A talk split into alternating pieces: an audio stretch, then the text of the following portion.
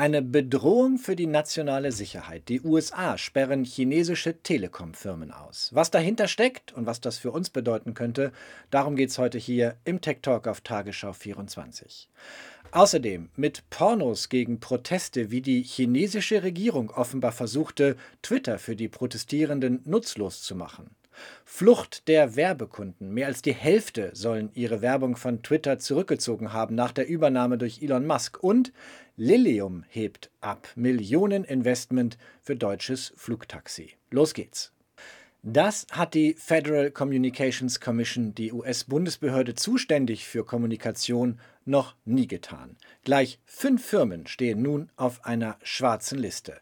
ZTE, Huawei, Dahua, Hikvision und Hytera. Von keiner dieser fünf Firmen dürfen künftig mehr neue Bauteile in die Telekom-Infrastruktur in den USA eingebaut werden.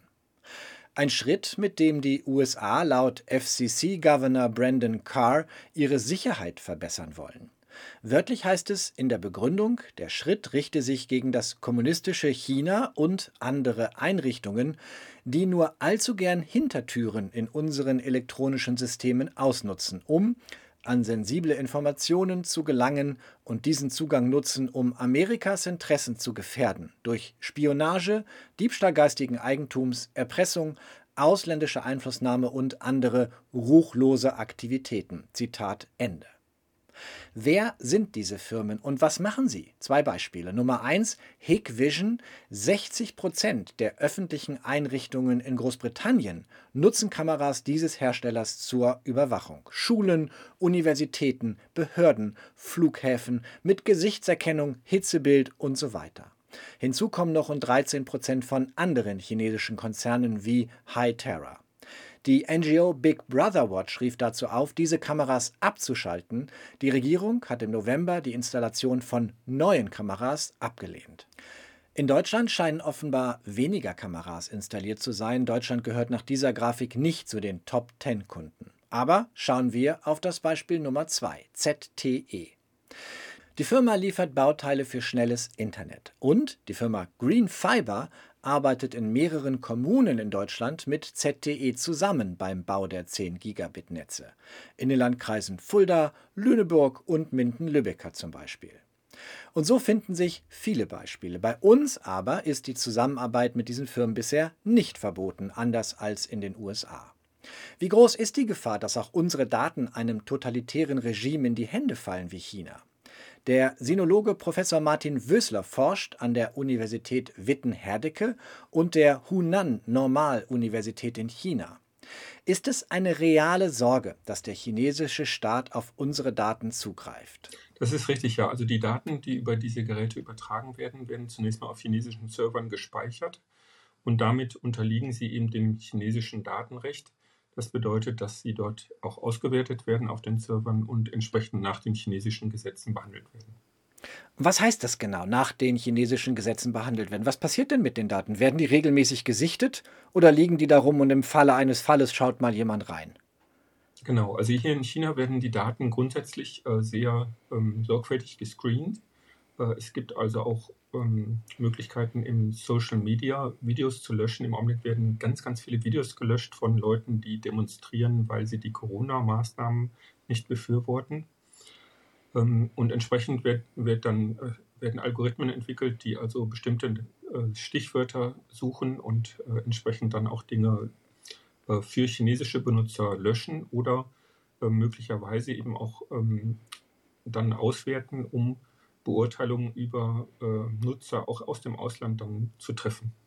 Hier geht es ja gar nicht so sehr um öffentliche Daten, die in Social Media verfügbar wären, sondern beispielsweise auch um Daten, die Überwachungskameras filmen oder Daten, die beim Breitbandausbau anfallen. Ne? Ein Projekt, das ZTE beispielsweise in Lüneburg und anderen Kommunen in Deutschland verfolgt, ist, den Breitbandausbau voranzubringen. Werden auch diese Daten denn regelhaft in China gescreent? Grundsätzlich werden die Daten, solange sie über chinesischen Servern laufen, und das tun viele dieser, ähm, dieser Geräte, dass sie ihre Daten auf den chinesischen Servern abspeichern oder ähm, zwischenlagern, äh, diese Daten werden grundsätzlich müssen in China gescreent werden. Rohdaten lassen sich etwas schwieriger auswerten, also Video, ähm, sind Rohdaten, äh, aber auch hier ist China in der Technologie sehr weit. Nun hören wir aber von chinesischen Firmen, die mit europäischen oder amerikanischen Firmen kooperieren, wir lassen die Daten ja auf den Servern in eurem Land. Kann man diesen Zusicherungen Vertrauen schenken?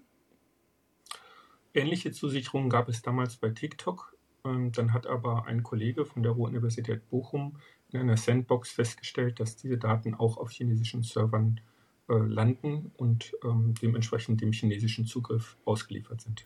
Vielen Dank, Martin Wösler von den Universitäten Witten-Herdecke und Hunan. Das Gespräch haben wir aufgezeichnet. Und wenn auf dieser schwarzen Liste nun fünf Unternehmen stehen, was ist dann mit den anderen? Was ist mit Xiaomi, die den deutschen Markt im Sturm erobern mit Handys? Was mit TikTok zum Beispiel? Bleiben wir in China. Dort gehen immer mehr Menschen auf die Straße, um gegen die strengen Corona-Maßnahmen und damit auch gegen die Regierung zu demonstrieren.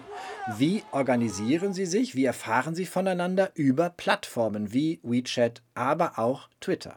Wie hier von der niederländischen Journalistin Eva Ramelow oder anderen Menschen in Shanghai zum Beispiel.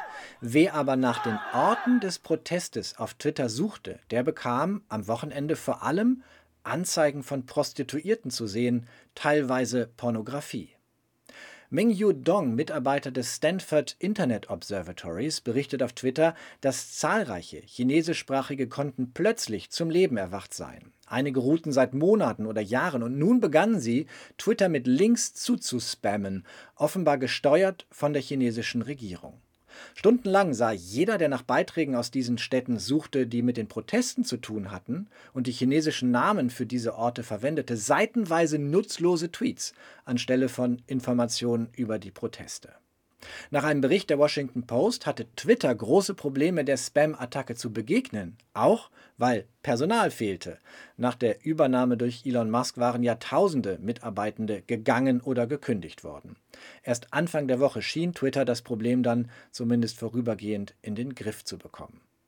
Apropos Twitter, Elon Musk hat am Wochenende per Tweet gejubelt. So viele Nutzende hätte Twitter noch nie hinzugewonnen. Zwei Millionen neue Nutzer pro Tag angeblich. Andere haben andere Statistiken. Media Matters beispielsweise hat die Werbung auf Twitter untersucht seit der Musk-Übernahme. Das Ergebnis ist weniger positiv. In weniger als einem Monat habe mehr als die Hälfte der Top 100 Werbeunternehmen Twitter den Rücken gekehrt. Und die Liste derjenigen, die nicht mehr werben, ist lang. CNN, Ford, Heineken, Nestle und so weiter. Finanziell ein Riesenproblem für Musk.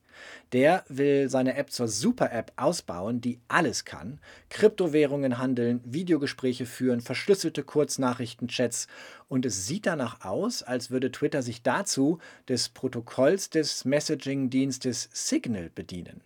Die Sicherheitsexpertin Jane Wong veröffentlichte einen Tweet mit Programmiercode der Twitter iOS-App, die Hinweise auf die Signal-Technologie gibt. In einem internen Meeting, das dem Portal The Verge vorliegt, soll Musk auch gesagt haben, dass Moxie Marlinspike bereit sei, Twitter zu unterstützen. Moxie Marlinspike ist der Gründer von Signal und übrigens ein früherer Twitter-Mitarbeiter. Wir werden sehen. Schauen wir zum Abschluss noch auf einen Senkrechtstarter. Lilium aus München entwickelt nach eigenen Angaben das erste vollelektrische Flugtaxi, das senkrecht startet.